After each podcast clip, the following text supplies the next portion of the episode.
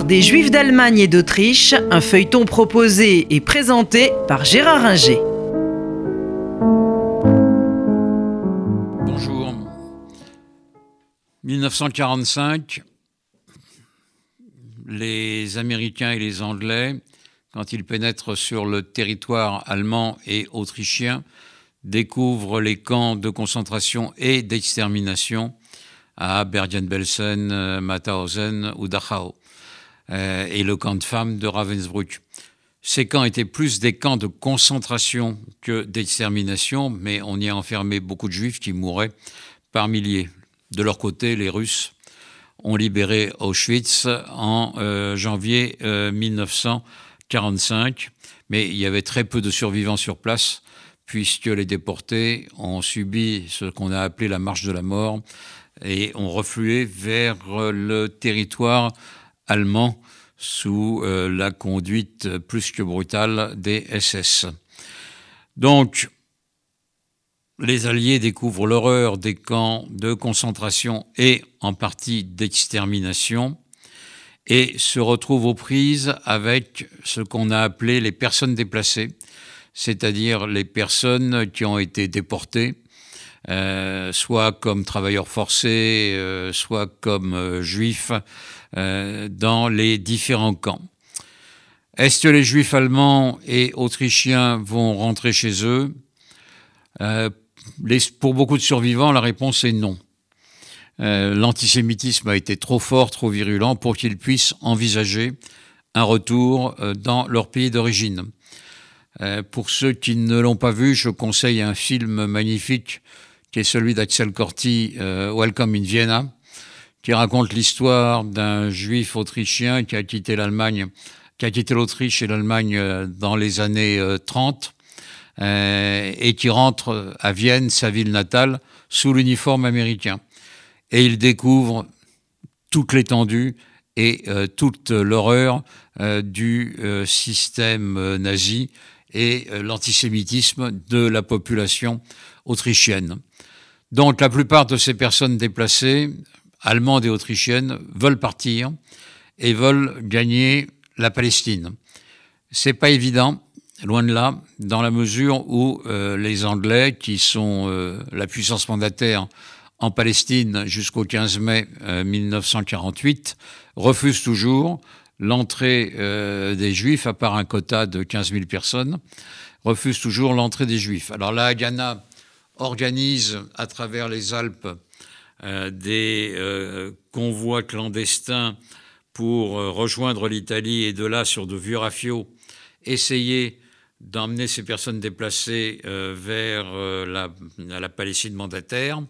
la quasi-totalité se fait arrêter par la marine anglaise et est remise dans des camps de concentration, à Chypre cette fois, où les conditions ne sont pas, bien entendu, les mêmes que celles des nazis, on ne les massacre pas, mais où ils connaissent euh, un sort de prisonniers et relativement peu enviable.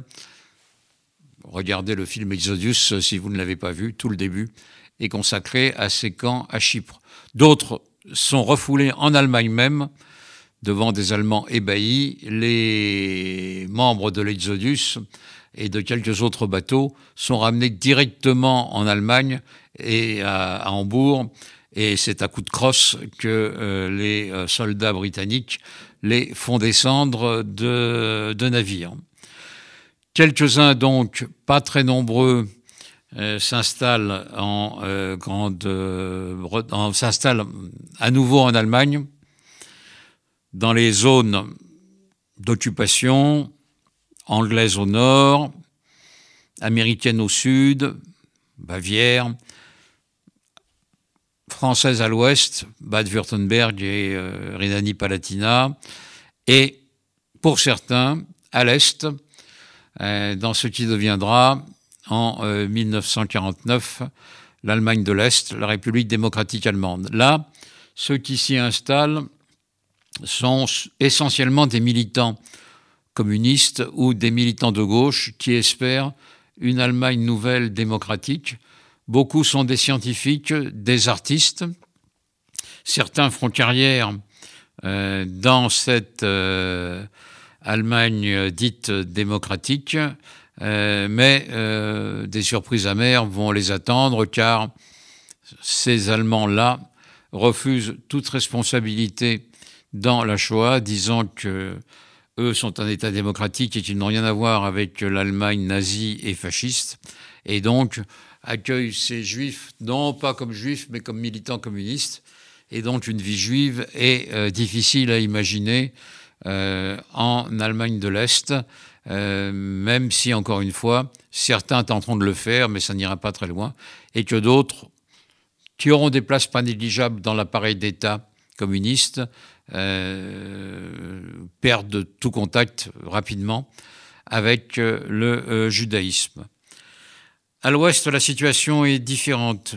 Les alliés dénazifient fortement dans un premier temps, et ce sera en 45-46 les procès de Nuremberg, avec, on le sait, les condamnations à mort de tous les grands dignitaires nazis, de Göring qui se suicidera dans sa cellule, jusqu'à Ribbentrop, en passant par les chefs d'état-major de la Wehrmacht, Keitel, Jodl et euh, quelques autres. Et euh, ce procès spectaculaire qui met à jour ce qu'a été euh, la Shoah aboutit derrière à quelques poursuites contre euh, les euh, nazis de second ordre, mais les Américains et euh, les Anglais, comme les Français assez vite, vont cesser ces poursuites tout simplement parce que la guerre froide arrive. En 1949, c'est le blocus de Berlin, et donc face à ce blocus, il faut lutter et là, on n'est pas très regardant euh, sur euh, ceux qui luttent.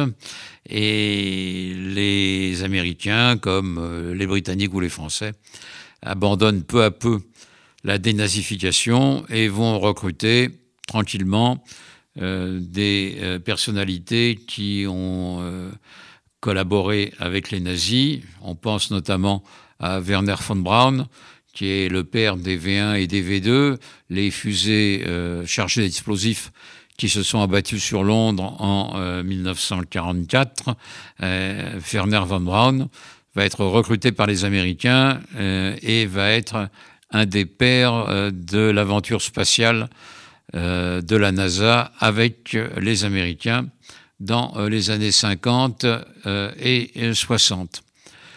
Pour autant, en Allemagne, quelques juifs en Allemagne de l'Ouest, quelques juifs vont revenir et vont euh, s'installer. Et euh, on va voir que la situation dans l'Allemagne de l'Ouest naissante, la République fédérale allemande a été créée en 1949, euh, va être compliquée, au moins dans un premier temps. C'était l'histoire des Juifs d'Allemagne et d'Autriche, un feuilleton proposé et présenté par Gérard Inger.